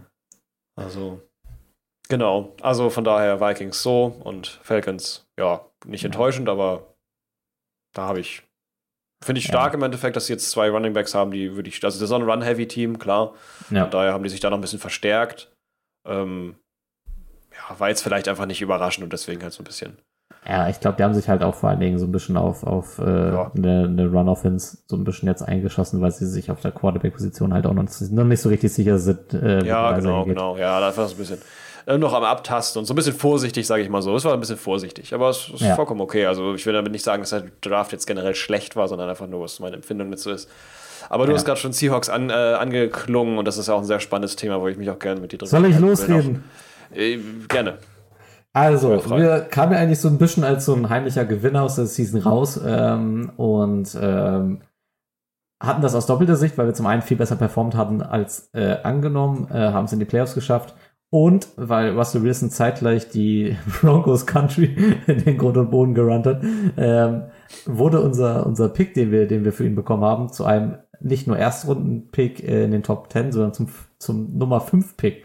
Ähm, was extrem valuable ist und ähm, es ging sehr viele Gerüchte rum, was man damit jetzt anstellen soll. Es gab auch einfach sehr viel Überlegung, weil das Grundgerüst an Team steht irgendwie und man hat jetzt richtig die Chance gehabt, sich einfach so punktuell gut zu verstärken. Und ähm, John äh, Schneider und äh, Pete Carroll haben sich in ihre Blues Brothers Uniform geworfen und gesagt, wir 99 Problems, but the O-Line ain't born, haben sie gesagt, oder Ja. und haben einfach Nee, da müssen Das- wir nichts machen. Nee, ja, also haben sie dann ja schon auch noch ein bisschen, aber Ja. wir haben halt haben halt gesagt, wir, wir, wir sind hier, um, um, um Football wieder, wieder äh, Spaß, äh, wir wollen Football spielen, der Spaß macht. Und haben dementsprechend einen Draft hingelegt, mit dem ich sehr, sehr zufrieden bin. Also, um das mal ein bisschen auf äh, her nacheinander runterzugehen. Wir picken an fünfter Stelle äh, ein Cornerback, äh, Devin Witherspoon, ein, Ja. Monster. also ein, ein so verrückter und Ja. also irgendwo auch ein bisschen leichtsinnig, aber auch eigentlich ziemlich geiler Spieler, muss man irgendwie einfach mal sagen. Also ich, ich habe mir jetzt von den Seahawks-Leuten habe ich mir auch dann nochmal natürlich irgendwie mal das Tape so angeguckt, was so existiert. Und gerade Riverspoon, also wie der sich halt auch in Leute reinwirft, der ist halt, Ja. der ist halt Also Cor Cornerback muss man dazu sagen. an einer, an einer gesunden Grenze zu, zu geisteskrank sein, ist es, glaube ich, Ja. so ein bisschen. Also und ähm, es ging so auf dem, dem Seahawks Social Media ging auch wieder so ein bisschen rum. Aha, der, der Carroll, der bastelt so ein bisschen an der, an der Legion of Boone 2.0. Mhm. Und Witherspoon, ähm, Woolen. Ja. Mhm. also Be ready. es, es wird, glaube ich, wieder so ein bisschen eine Defense sein, wo die einfach als, als Gegnerteam keinen Spaß machen wird, weil du weißt, die, allem die nicht als Receiver. einfach- Die haben, die haben richtig Bock, dich einfach in den, in den Boden zu stampfen. Bin ein bisschen Also- froh, dass wir nicht gegen euch spielen in der, Ja. der nächsten Saison. Ja, mal gucken. Also wie, wie gefällt es dann wirklich wird, weiß ich nicht, aber ich fand Witherspoon hat, hat mich aus dem, also war kam komplett aus dem, aus dem Blind Spot für mich. Ich hätte nicht gedacht, dass wir den picken. Ähm, als es so losging und wir dann an fünfter Stelle waren und ähm, halt auch, auch Carter noch da war, habe ich gedacht, okay, vielleicht nehmen wir jetzt Stellenkater. war dann halt aber auch, dass sich dann halt Schneider und Carroll dagegen entschieden haben. Ich weiß nicht, aus welchen Gründen jetzt unbedingt. Vielleicht war es Ja. dann wirklich, dass man irgendwie Charakterzweifel hatte.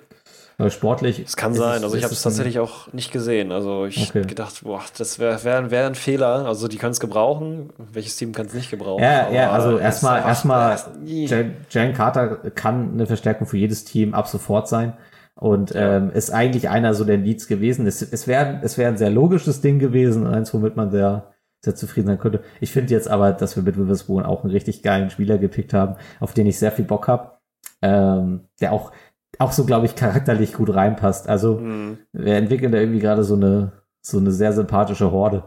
Also, Ja, richtig, richtig. Und das ist auch gut, dass sie daran weitergearbeitet haben, dass sie das nicht Ja. weggeschmissen haben für, weil das hätte wieder so ein bisschen den, den, den Touch gehabt von wegen, ja, es, äh, wir nehmen jetzt halt eben ihn, also Jalen Carter, ja. aber äh, ja, scheißen so ein bisschen drauf, dass, dass der halt äh, seine Probleme mitbringt und vielleicht auch so ein bisschen Ärger mit reinbringt. Und das äh, wollen die da offensichtlich nicht haben. Und vielleicht hat das damit zu tun, vielleicht auch nicht, Gott, wer weiß. Kann gut sein. Ähm, also die aber werden, die werden sich mit der, mit, der, mit der Personalie sehr gut beschäftigt haben. Alles andere Ja. wäre leichtfertig. Ich finde das, ich finde das ein geiler Pick. Zum Ich nächsten geilen Pick und äh, vielleicht sage ich jetzt einfach mal vielleicht zu einem der Steeds des Drafts. Wir haben an Pick 20 äh, Jason, äh, Jackson Smith in Jigba ge, äh, gepickt, von dem ich niemals gedacht hätte, dass er so, tief fällt. Also das Ja. war für, für mich ein Receiver, der Ja, da ging es dann los, ne? Das war Ja. die, die Vierer-Crew von Receivern. Da dann auf einmal einer Ja. einen Receiver gepickt und damit, glaube ich, ihr angefangen mit, oder? War das so? Waren wir der erste Receiver Ich glaube, ich glaube ja, Ich muss jetzt nochmal nachgucken, aber ich kann sein, dass, dass ihr Weil damit hab angefangen habt und dann war ich schon so, weil ich glaube, die Vikings hätten vielleicht auch wen anders gepickt, wenn sie hätten können. Also Zay Flowers wäre auch toll gewesen, aber da Ja, tatsächlich, wir waren, wir waren dann der Erste. den Und, ähm, VR äh, losgetreten haben, da mussten die anderen auch alle hinterher, weil dann kamen dann danach direkt äh, die Chargers, dann die äh, äh, ja. Ravens und dann die Vikings. Und das war halt schon, weil auch einfach ab irgendwie, ich glaube, so Pick 10 der Draft dann schon so eine Eigendynamik entwickelt hat, wo dann alle hinter, hin, hinter, hin und her getradet haben. Allen voran dann halt auch New England, äh, die Ja. dann auch mit den Steelers getradet haben. Und ähm, also ich hatte, ich hatte Smith Jigba hatte ich bei mir so ganz klar so irgendwie Top 10, spätestens, weiß nicht, Top 12. Ich hatte gedacht, der geht früh vom Board, weil das ein, glaube ich, also ein extrem talentierter Receiver ist, der, ähm, der auch hier diesen einen Rekord da in dem, in dem Rose Bowl aufgestellt hat mit sensationellen äh, 15 Receptions für 347 Yards mit drei Touchdowns. Ähm, also, und auf einem Tape, der sieht einfach so ready aus und dann ein, Ja. ein Receiving Core mit Metcalf, Lockett und Smith und Jigba zu haben, das wird, das wird einfach Spaß machen. Also ich habe da, ich habe ja. da so Bock drauf. Die Defense habe ich, ja, auf die Defense habe ich Bock, auf die Offense habe ich Bock. Also die Seahawks würde ich sagen, ja, wie gesagt, die haben sich die Mm, guten Schuhe quasi einen angezogen und gesagt, ey, wir, wir machen Football wieder fun. ja, da kann man ein Herz dran machen. Ja, also ich, ich bin von dem Pick super positiv überrascht. Ich hätte nie gedacht, dass er so tief fällt. Äh, ich finde es richtig geil, dass wir ihn einfach dann genommen haben. Ähm, wie auch, ne, wie jetzt gerade gesagt, das nehmen, was dann irgendwie auch fällt. Geil. Ja. Finde ich, finde ich richtig, richtig gut. Ja. Und ähm, dann haben wir jetzt äh, in der äh, nächsten Runde, dann haben wir Derek Hall genommen. Äh, von Auburn eigentlich dann ein sehr logischer Pick. Also ich glaube, der wird äh, sich in der Defense direkt gut einfügen. Äh, wird dann halt auch ein bisschen Lineback-Rolle mit übernehmen können. Also ist, Ja. glaube ich, so von dem, was er anbietet, da auch, äh, ja, der wird, der wird, der wird sich gut einfügen. Was ich an der Stelle auch nochmal sagen möchte, ich war auch irgendwie großer Fan von dem Social Media Auftritt, den wir da äh, von den Seahawks gesehen haben. Ich weiß nicht, wie viel du da mitbekommen hast und wie viel der auch so ein bisschen in Timeline gespielt wurde. Ähm, die Seahawks äh, Social Media Crew hat äh, von jedem Draft Pick äh, immer vorher so das Telefonat von John Snyder und den, den Spielern hochgeladen. Also der hat ihn, der hat angerufen gesagt, wir werden dich jetzt picken. Äh, immer so ein bisschen dann an, äh, dann auch den Hörer an, an Carroll weitergegeben. Cool. Das war irgendwie super sympathisch und einfach zu hören, wie die Spieler auch reagieren und sowas. War, Ja, total, total. da haben wir irgendwie Spaß gemacht zu sehen. Ja, das ist immer schön. Das ist immer ein cooler Moment, wenn man das sehen kann, wie die Spieler darauf reagieren, wenn sie angerufen werden. Äh, Das macht tatsächlich nicht jedes Team, dass sie das veröffentlichen. Man sieht es manchmal, Ja. aber nicht so oft. Äh, Das ist eine coole Art und Weise, damit umzugehen, finde ich auch. Ja. Die Vikings haben das ein bisschen anders dargestellt. Äh, Da war es eher so ein bisschen, naja, ähm, Ja.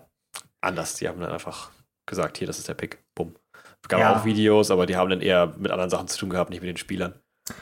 Ja, nee, da war es schon echt irgendwie so vom, vom Social Media Gefühl war man irgendwie echt so nah dran und Mittendrin. irgendwie es so, passt irgendwie so in diese Gesamtatmosphäre, die sich da gerade so auftut, dass es irgendwie Hat das Gefühl, eine 12 zu sein, ne? Ja, also dass es halt irgendwie auch so gesamtmannschaftlich irgendwie gerade sehr stimmig ist, dass die Leute Bock haben.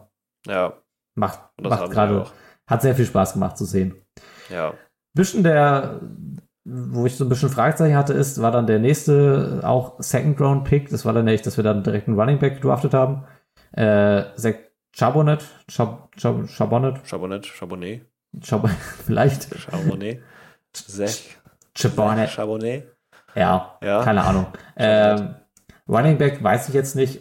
Also den späteren Running Back Pick habe ich da ein bisschen mehr verstanden, weil man halt gesagt mhm. hat, okay, man, man baut so ein bisschen den Raum noch aus. War halt auch ein bisschen tiefer. Ähm, jetzt ja. da an der, an der Stelle, zwar, also es war ja Pick 52, was ja immer noch relativ früh ist, hätte ich jetzt noch nicht unbedingt gesehen. Aber ich Wobei, muss auch sagen. ein Ersatz für Penny ist jetzt ja auch nicht verkehrt, ne? Also, da nee, also jetzt fehlt, das, also da noch so eine gute Backup-Option zu haben und halt dann wahrscheinlich später ja. jemanden gepickt, noch, der noch dahinter sitzen kann, also der noch mal lernen dazu lernen kann. Ja, und er ist halt also auch mehr. Er ist auch mehr so ein, so ein Pass-Catching Running Back von dem, was ich gesehen habe. Und das ist was, was so Walker vielleicht noch nicht so macht. Könnte sich gut ergänzen. Ähm, ja. wird, man, wird man sehen, wie er sich einfügt. Ähm, war halt an dem Punkt nur so, okay, hätte man auch ein bisschen anders investieren können. Aber ich glaube, dass wir mit dem Spieler auch, auch gut bedient sind. Ja, ja. also schon ein solider Draft auf jeden Fall. Ja, dann haben wir noch einen, noch einen guten Draft geholt, dann haben wir auch noch einen Defensive Tackle geholt. Also passt schon. Ich bin mit dem Draft overall bin ich, bin ich sehr, sehr zufrieden. Ja.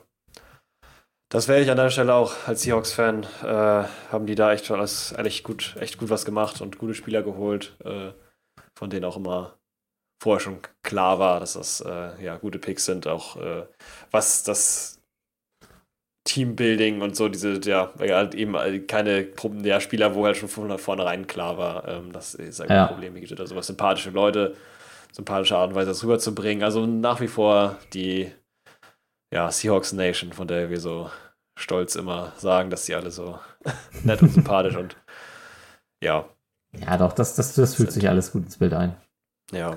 Ja, du bist jetzt ziemlich tief reingegangen hier bei den, bei den, bei den Picks. Das habe ich jetzt bei den Vikings gar nicht so gemacht. ich habe es ja. halt nur ein bisschen oberflächlich abgeklungen.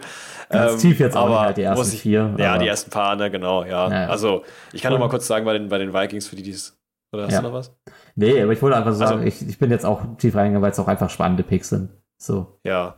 Ich noch, mal, sag noch mal kurz, ähm, bei den Vikings, die ich noch, äh, noch mal zwei Stück, die ich jetzt noch so interessant fand.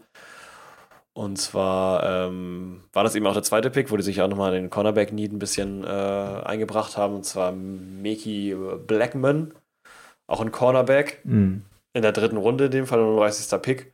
Auch ein richtig, richtig guter Pick, ein guter Cornerback, auch sehr physisch. Das fehlt halt. Also nicht, nicht, so, nicht, so, nicht ansatzweise so physisch wie äh, Witherspoon aber trotzdem auch sehr, sehr dabei. Man hat ein bisschen gesehen auf den Tapes, das ist wahrscheinlich so ein bisschen der Nachteil an, ihm, äh, der, der ist, also die meisten Sachen, die er da äh, im College gemacht hat, waren in der NFL sind das Penalties auf jeden Fall, also Holding und äh, einfach äh, wie Superman mit dem Kopf voran, voran einfach den, den unter die Gürtellinie springen und so. Das aber ich sag, mal, ich sag mal positiverweise so, das sind, das sind das Dinge. Genau, das, das, das sind so Aspekte, da, da kannst du mit Coaching gegenarbeiten. Ja. So, wenn du sagst, es passt halt von der, von der Leistung und allem und den, ne, sagen wir es, von den PS passt es, äh, dann kann genau. man mit dem Coaching da noch eine Menge rausholen eben, wenn da schon viel, viel äh, Druck hinter ist, beziehungsweise das Grund, Grundding stimmt, die Schnelligkeit, das, was halt sonst immer gefehlt hat, das war ja bei den Cornerbacks eben halt jetzt auch ein Problem gewesen immer. Also ja. finde ich sehr gespannt. Zusammen mit den Veteranen, die jetzt ja auch gesigned wurden, ähm, bin ich da sehr, oder ja, der Veteran, der, der ähm, Murphy von den äh, Arizona Cardinals. Ja. Ähm, und halt noch, ähm, ja, den, den, restlichen Spielern, denke ich mal, macht das, macht das schon Sinn im Konzept mit dem, mit dem äh, Defense-System von, von äh, Brian Flores. Ähm, kann das sehr viel Spaß machen. Ähm, der andere Pick, den ich auch noch interessant finde, ist jetzt äh, kein, ist nicht mal ein wirklicher Pick, es ist halt ein undrafted Free Agent Pick. Okay. Und das ist äh, Offensive Linebacker, auch äh, Carter, aber nicht Jalen Carter, sondern Andre Carter. Mhm. Und das ist der, von dem ich anfangs schon sprach. Der hat tatsächlich ähm, eine Guaranteed ähm, äh, Salary bekommen von 40.000 okay. und einen Signing-Bonus von 300.000. Äh, ja, doch, nee, Quatsch. Achso, 300.000, Entschuldigung, 300.000 Base Salary und ähm, noch ein äh, 40.000 Signing-Bonus oben, oben drauf. Und das äh, ist ein Marker, weil das macht fast keiner. Ein undrafted Free Agent ist so extrem froh, dass er überhaupt ein anderes Team reinkommt. Aber die Vikings wollten den so gerne haben als Offensive Linebacker, ähm, dass die gesagt haben, okay, wir zahlen dir mehr dafür als du. Äh, also das kriegt keiner ja. sonst. Und äh, das fand ich sehr interessant, von daher bin ich sehr gespannt, was der so drauf hat. Das ist, weil als ein undrafted Free Agent ist, äh, habe ich wenig Informationen über den. Ähm, hab nur aus Kreisen gehört, zumindest, dass er äh, sehr, ja, sehr underratedes Talent ist, was halt sie nicht so ganz zeigen konnte, weil viel Krankheit und Verletzungen irgendwie da waren und dementsprechend beim Combine nicht gut abgeschlossen, beziehungsweise gar nicht beim Combine gewesen. Mhm. Ähm, aber die scheinen sich da sehr sicher zu sein, von daher bin ich da auch sehr gespannt. Was ja. war denn, um da jetzt nochmal das abzuschließen, was war denn deine, ja, was war das, die Mannschaft, wo du sagst, irgendwie hat dich jetzt so einfach enttäuscht, oder beziehungsweise, ja, hatte nicht, also hat dich überrascht oder enttäuscht oder eins von den beiden Sachen? Ja, gut, damit ich sagen müsste, jetzt äh, eine Mannschaft enttäuscht mich, müsste ich natürlich auch ein bisschen mehr ähm, ja, also ja, deswegen, verbunden deswegen sein mit der Mannschaft. Was, wo du sagst, oh, okay, gut, habe ich jetzt irgendwie nicht gedacht, so ist ein bisschen, ja. Ich glaube, es ist ein bisschen scheiße gelaufen für die, für die Jets. Das glaube ja. ich nicht tatsächlich. Ja, das, das war, haben wir vorher schon besprochen, ne? Mit, mit, äh, also ich, ja, ja. sag erstmal weiter. Ja, also für die Jets ist es halt einfach, das Board ist irgendwie scheiße gefallen, hatte ich so das Gefühl. Und man hat dann halt Leute gepickt, die okay waren. Aber ich glaube, letzten Endes ist man so ein bisschen enttäuscht gewesen von dem, was man dann ne, zur Verfügung hatte. Also jetzt gerade äh, der Nummer 15 Pick, äh, wo die, wo schon vier der, der besten Offensive Lineman Leute weg waren. Ähm, mhm. und ich glaube, die Jets an dem Punkt auch schon überlegt hatten, äh, ob sie jetzt, ob sie jetzt runtertraden sollen, haben dann McDonald genommen, ist ein Edge Rusher, wahrscheinlich auch ein sehr, sehr guter, äh, der sich einfügen wird, aber es war jetzt halt keine Lead Position, ne? Und, ähm, nee. Ja, die haben so ein bisschen dran vorbei ja, also für die ist das Board, glaube ich, echt einfach scheiße gefallen. Ja. Und ähm, ja. Obwohl sie gute Position hatten, das muss man schon sagen, aber trotzdem. Ja, die haben jetzt auch dann äh, Nummer 43, also Runde 2, dann da haben sie einen ganz guten ge gefunden, dann mit dem Center, Joe Tippmann. Mhm. Ähm, das würde ich noch positiv hervormarken, ansonsten lief es halt, glaube ich, für die einfach nicht so richtig doll. Ich glaube auch, dass, dass die Lions ein ähnliches Problem hatten, wobei die Lions, glaube ich, auch irgendwie sich nicht so sicher waren, was wollen sie jetzt eigentlich mit dem, mit dem Draft anfangen. Ähm, also schon diesen, dass sie da mit Arizona auch gepickt haben, äh, äh, getauscht haben dann für den, für den zwölften Pick. Mhm. Ähm, um dann noch einen Running Back zu bekommen, das fand ich irgendwie merkwürdig, ging mir irgendwie viel zu früh vom Tisch. Ähm, ja, das war auch sehr früh tatsächlich, die Running Backs, ja. Das war, das war ein Thema, da waren sich auch viele, da, da spalten sich die, die Geister, ob das jetzt eine gute Entscheidung war oder nicht, aber gut, im Endeffekt. Ja, hat dann halt. Ist ja auch nicht mehr da. Hat dann, also, hat dann ein bisschen Sinn gemacht, als man dann gehört hat, dass sie dann äh, DeAndre Swift dann halt getradet haben. Äh, Swift. Ja, genau. Ja, aber. So also. ist jetzt auch nicht ja. so scheiße. Kann auch sein, dass das ein richtig guter Running Back sein wird, aber keine Ahnung, fand ich irgendwie für Pick 12 ein bisschen merkwürdig. Ja, ist vor allen Dingen auch ein, ist, ich sag mal, die haben dann Need bedeckt, was sie danach erst quasi revealed haben, dass sie das haben. Also, ja. es, also es ist natürlich gut, Need zu decken ist immer was Positives, aber wenn man sowieso schon, also schon Needs hat, jede, jede, jedes Team hat mindestens drei, vier Positionen, wo was gebraucht wird. Ja. Ähm, und da sind die keine Ausnahme. Und dann halt noch zu sagen, okay, wir, der Swift, der kommt auch nochmal weg und dann äh, holen wir uns jetzt hier einen aus dem, aus dem Draft. Ja. Ja, gut. Die anderen, die anderen Picks von den Lines sind, glaube ich, auch alle sehr solide bis gut. Ja, Campbell, Porter, auch stark. das war, glaube ich, Hooker, noch so ein, Hooker, auch super, Quarterback. Ja, bin ich gespannt. Über die Quarterbacks können wir gleich vielleicht nochmal, im Speziellen nochmal ein, zwei Worte verlieren, weil wir auch nochmal über den, den Number One Pick reden müssen. Ähm, ich das glaube aber, dass der, dass Hendon Hooker bis zur dritten Runde fällt, hatte ich jetzt auch nicht erwartet. Von daher an der Position ist das ein sehr, sehr guter Pick. Also wenn ihn an Runde drei bekommst, nimmst du mit. Ja. Ich hatte ehrlich gesagt gehofft, dass, und ich glaube, deswegen haben die es auch gemacht, dass die Vikings den äh, bekommen, aber ich glaube, deswegen haben die auch, weil der nämlich schon weg war. Äh, da habe ich wirklich auf dem Sofa gesessen, als ich das gesehen habe, äh, äh, kurzzeitig mal mit. Das war ja die, die Runden, die späteren Runden, die liefen ja relativ, relativ entspannte Uhrzeiten. Ja. Äh, ich glaube, das war dann samstags um 18 Uhr lief das. Und da habe ich mir auch irgendwie echt geärgert, äh, mhm. dass ähm, der weg ist, weil mir, ich mir ziemlich sicher war, dass die Vikings den haben wollen. Ja. Deswegen haben die Vikings wahrscheinlich danach auch zurückgetradet, weil die wären dann ein paar Picks später dran gewesen und dann haben die halt den, den Pick verkauft an ich weiß nicht wen. Cardinals oder irgendwen. Mhm. Ja, und dann würde ich vielleicht noch irgendwie kurz über die 49ers reden, die dann halt sich dachten, Runde 3, wir, wir draften mal einen Kicker. Ja, das ist das, äh, das, ja, da haben wir viel Furore gesorgt. Das, Das ist will ich, will ich auch, will ich auch nicht äh, unerwähnt lassen, dass das passiert ist. das stimmt, das ist gut, dass du das sagst, ja. Ja, Vor allen Dingen, wenn man auf die Statistiken guckt, ist es jetzt, die sind okay, aber auch, äh, er hat irgendwie Kicker nur, nie sechs- gedraftet. nee, das nicht, und er hat irgendwie auch nur 66,6% seiner Field Goals von 40 Yards oder weiter in den letzten zwei Seasons. Also, wer hat denn das Need Kicker? Also, ich meine.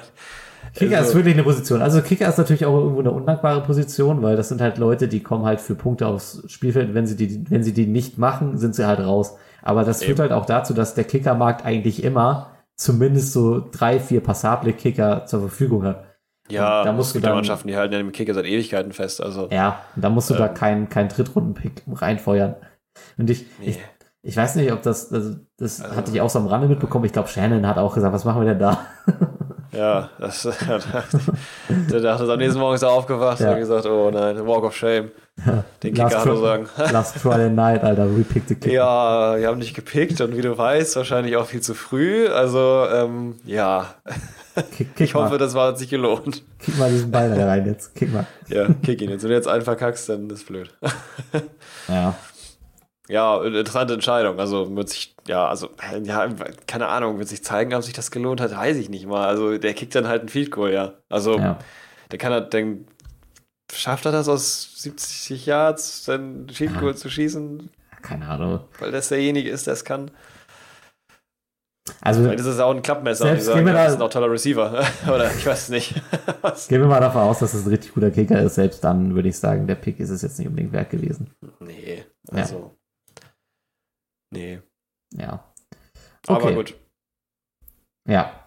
Übrigens an der Stelle sei gesagt, es sind jetzt doch ein bisschen mehr Picks, als das wir gerade gesagt haben. Ich glaube, wir haben einen Gesamtpick von 260. Was waren's? Ja, es war irgendwas um den Dreh auf jeden Fall. Also Ja, Fall 259. wenig, weniger als 300. Das liegt irgendwo. Ich glaube, das Ja. liegt auch daran immer so ein bisschen an dem, ähm, das jetzt, also ja gut, in dem Fall war es ja sogar noch spezieller, weil halt die, die Dolphins ja einen Pick verloren haben. Der war dann einfach nicht da. Den gab es einfach nicht. Was, in der ersten Ja. Runde gab es auch nur 31 Picks. Genau, also es ist halt dann auch so, was wird halt getradet und deswegen ist es halt auch ein bisschen dynamischer. Genau. Okay. Ähm, Ja. Gibt es von dir noch irgendwie ein Team, was du beleuchten möchtest, wo wir jetzt gerade von den vielleicht nicht so überzeugenden Drafts geredet haben? Welche, welche fandest du denn richtig überzeugend? Es gab 259, so ich das nachgeguckt. Ah ja, na. Äh, welche Teams ich richtig überzeugend fand. Ja.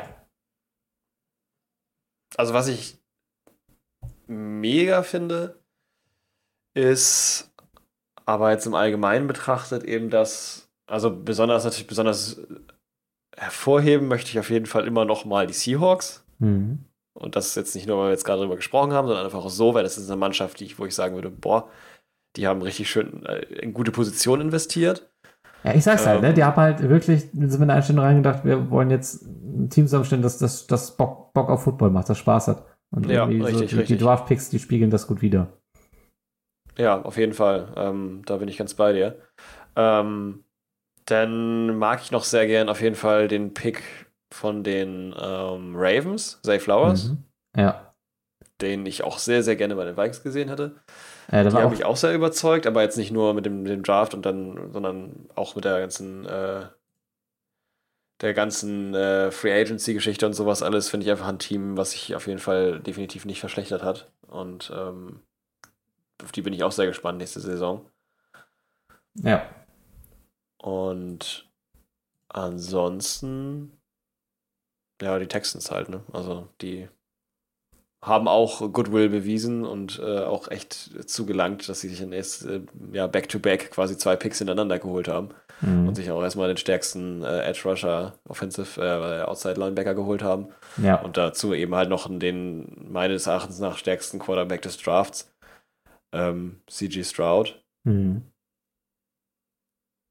das äh, macht die auch zu, naja, zu, einem, ja, zu einem gefährlichen Ding. Also, Ja, ich glaube, über die Picks würde ich gleich nochmal im Einzelnen ein bisschen reden wollen. Ähm, was ein Team, was ich nochmal an der äh, Stelle positiv hervorheben möchte und was ich auch von der Draft-Strategie sehr mochte, waren die Patriots.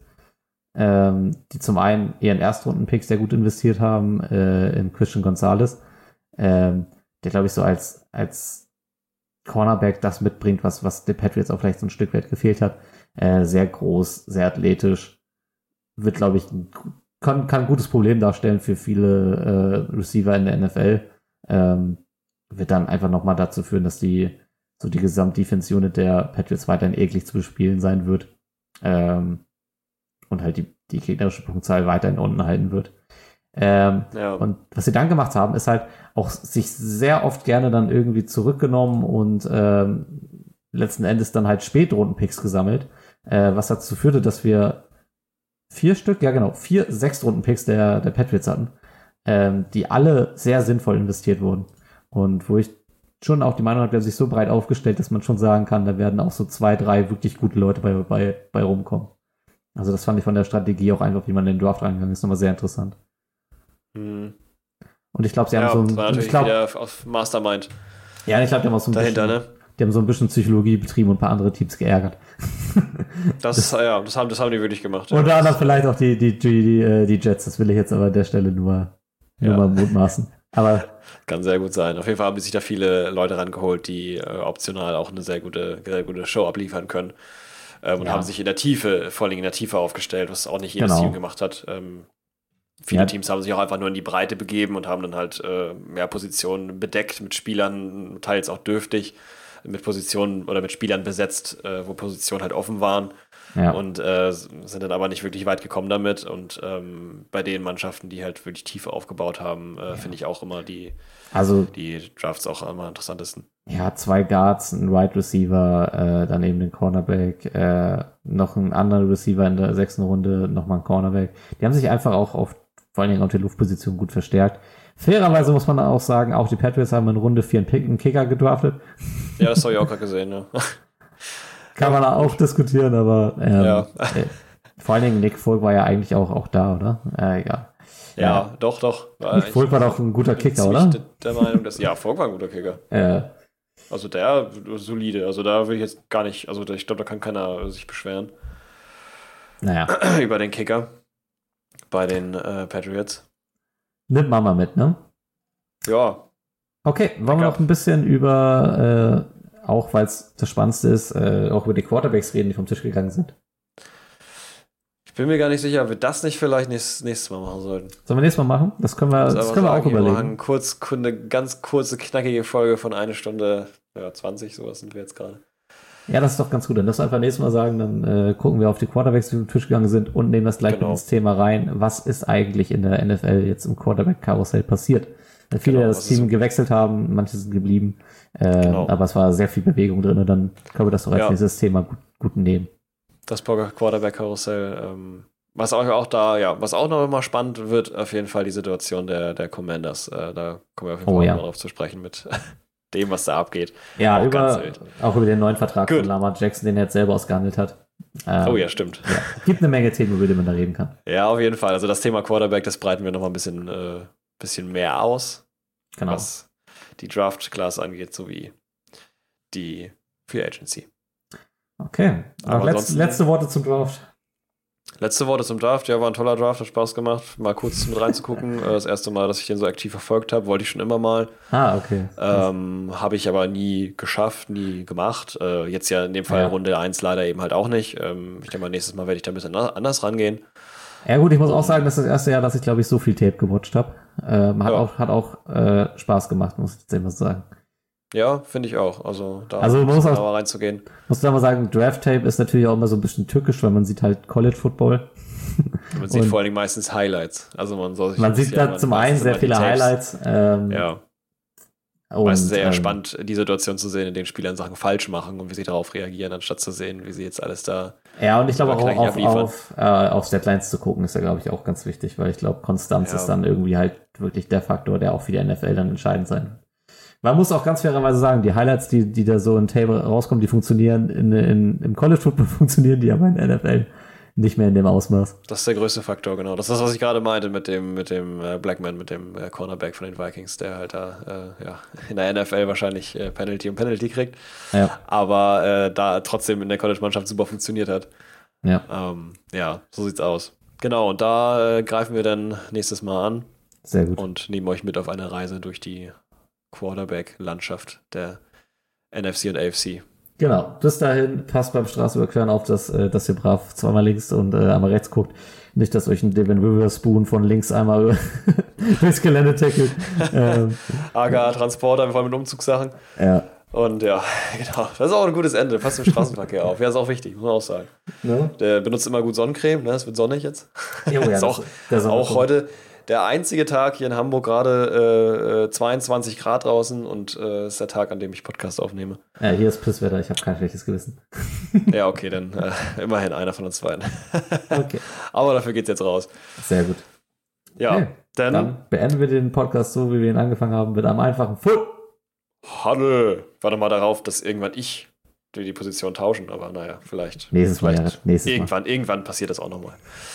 Genau, ansonsten ähm, folgt uns gerne auf unseren Social Media Kanälen oder an unserem Kanal, das ist eine Ja. Einzahl, äh, auf Twitter, sehr gerne. Ähm, sagen wir immer wieder, würde uns aber auch wirklich freuen, wenn wir da mal irgendwie Feedback bekommen. Äh, oder wenn ihr was schreiben wollt, irgendwie Kommunikation, wir antworten auch gerne auf Fragen oder irgendwas. Genau, ansonsten Ähm, gerne auch den Podcast bewerten. Das hilft natürlich auch ein bisschen an Reichweite zu kommen und auch Genau. anderen Leuten, die sich äh, für Sport-Podcasts rund um NFL-Football äh, zu interessieren, angezeigt zu werden. Von daher. Ja, richtig. Also wir freuen uns auf jeden Fall sehr über jeden Zuschauer. Ja, Haben auch gesehen, so ein paar Leute hören sich das tatsächlich auch an. Also liebe Grüße an die, die jetzt das hier hören. Bis zu dieser Stelle auch. Äh, Respekt. ihr seid noch in den sehr. Bandischen-Stapfen dabei. Fühlt euch geherzt. Ihr, seid, ihr äh, seid unsere Erstrunden-Picks. ihr, ihr, ja, so. Okay, jetzt Dann genug besser der kann man das nicht beenden. Bis dann. Bis dann. Tschüss.